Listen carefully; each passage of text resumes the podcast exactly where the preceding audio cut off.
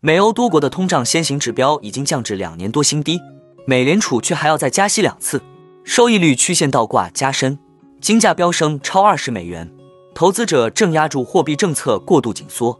另外，新加坡房价在政府调控政策下首次下滑，但交易量增加。摩根士丹利预计房价将在今年下半年继续上涨。最后，我们观察到桥水基金首席投资官 Greg Jensen 表示，市场判断错误，对美国经济增长前景以及美联储抗通胀的能力过于乐观。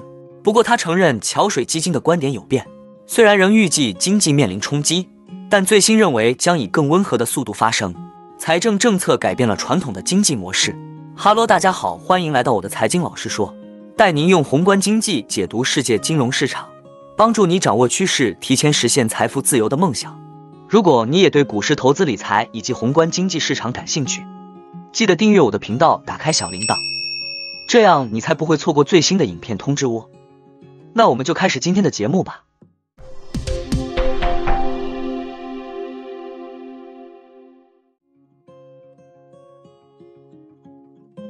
如果最终证明各国央行将过度收紧政策，并导致经济陷入衰退的市场指标是准确的，那么债券投资者在二零二三年剩余时间里可能会有好运。目前总体通胀有所缓解，但潜在压力依然很高，这让各国央行保持强硬态度。加拿大央行恢复了紧缩政策，英国和挪威在六月采取了重大举措，而美联储和欧洲央行官员在上周的辛特拉论坛上也暗示将进一步加息。伴随着这些压注，收益率曲线倒挂幅度随着。短期债券收益率飙升而加深，备受关注的美国国债收益率曲线，周一部分出现了自美联储前主席沃尔克任内高通胀时代以来的最深倒挂。这显示金融市场预期美联储当前的紧缩周期最终将把美国经济推入衰退。美国两年期对比十年期国债收益率差一度触及一九八一年以来最大幅度为一百一十点八零基点，比三月美国地区银行业出现危机时的倒挂幅度更深。德国和英国的债券也可以看到类似的情况。与此同时，黄金市场似乎也在对央行政策失误进行压注。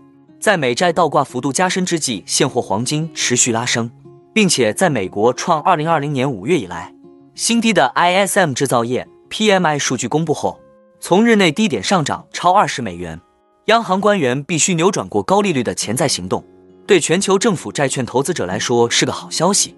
CFTC 数据显示。债券投资者正大规模压住美国国债价格将下跌，这意味着市场情绪的任何转变都可能导致债券价格大幅上涨，从而推高今年迄今不到百分之二的回报率。去年债市下跌了百分之十三。德意志银行指出，劳动力市场出现缓和、租金通胀即将回落以及银行贷款标准收紧等迹象，认为美联储可能正对太晚启动加息过度补偿。这种前瞻性数据暗示经济数据可能出现大幅转变。在大型经济体中，每次加息都增加了政策失误的可能性。当然，经济学家们的预测并不总是正确的。在二零二二年末接受路透社调查的经济学家中，有百分之六十预计美国今年会出现衰退，但迄今为止还没有出现衰退。风险资产几乎没有受到任何打击。但即使是那些不认为经济会收缩的人，也持谨慎态度。Inside Investment 资深投资专家希策尔表示。我们的基本预测不是经济将陷入衰退，但风险肯定在增加。希策尔表示，央行官员的优先事项已非常明确，他们可以接受以经济衰退为代价来降低通胀。他补充称，他倾向于投资防御型股和评级较高的公司债。在政府的一连串调控政策下，今年二季度新加坡房价终于出现三年来首次下滑，楼市显示出冷却的迹象。根据新加坡市区重建局周一发布的预估数据，第二季度私人住宅价格环比下滑百分之零点四，第一季度未上涨百分之三点三，这是该国房价自二零二零年第一季度以来首次下跌。最近几年间，随着全球富豪大批移入，新加坡楼市爆红，令许多本地居民不堪重负。为了控制公寓价格，政府在四月份将外国买家的印花税提高一倍，由百分之三十提至百分之六十，也还提高了对二手房买家的征税。且在四月的调控之前，新加坡政府已经在二零二一年十二月和二零二二年九月两度出台楼市降温政策。不过，摩根士丹利预计放缓只是暂时的，今年下半年新加坡房价还会继续上涨。大摩分析师 Wilson Ng 和 Derek Chan 在周一的一份报告中写道：“我们认为最近的房价缓和是由四月份最新一轮的房地产降温措施推动的。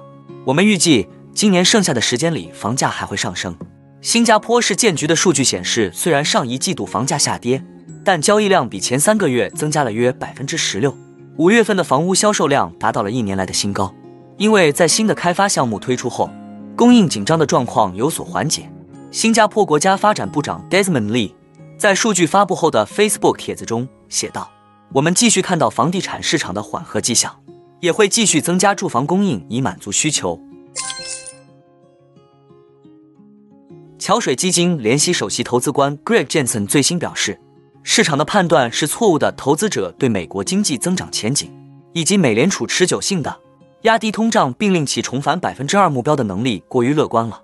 Jensen 认为，美联储在采取行动方面似乎比市场更加现实一些。如果让美国股市从当前点位继续上涨，必须相当快的降低利率，让盈利处于相当不错的水平，而这已经差不多是极限情景。为了超过股市的目前点位，需要的甚至还不止这些。市场太过乐观了。去年大部分时间里，由于压住美国几十年来最快的加息，将很快令美国经济陷入衰退。桥水基金的业绩都远超同行，但随着投资者开始压住美联储将放慢货币紧缩的步伐，去年底债券收益率开始下跌，股市反弹，桥水基金的盈利出现了大幅回撤。例如，桥水的 Pure Alpha 基金。在截至十一月的第四季度，下跌了百分之十三。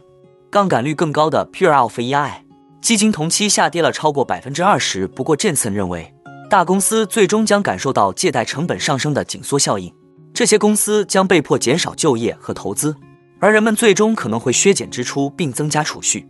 如果经济增长疲弱开始转化为储蓄率上升，很容易就会陷入经济衰退，而这是难以应对的。Jensen 预计最终的结果是。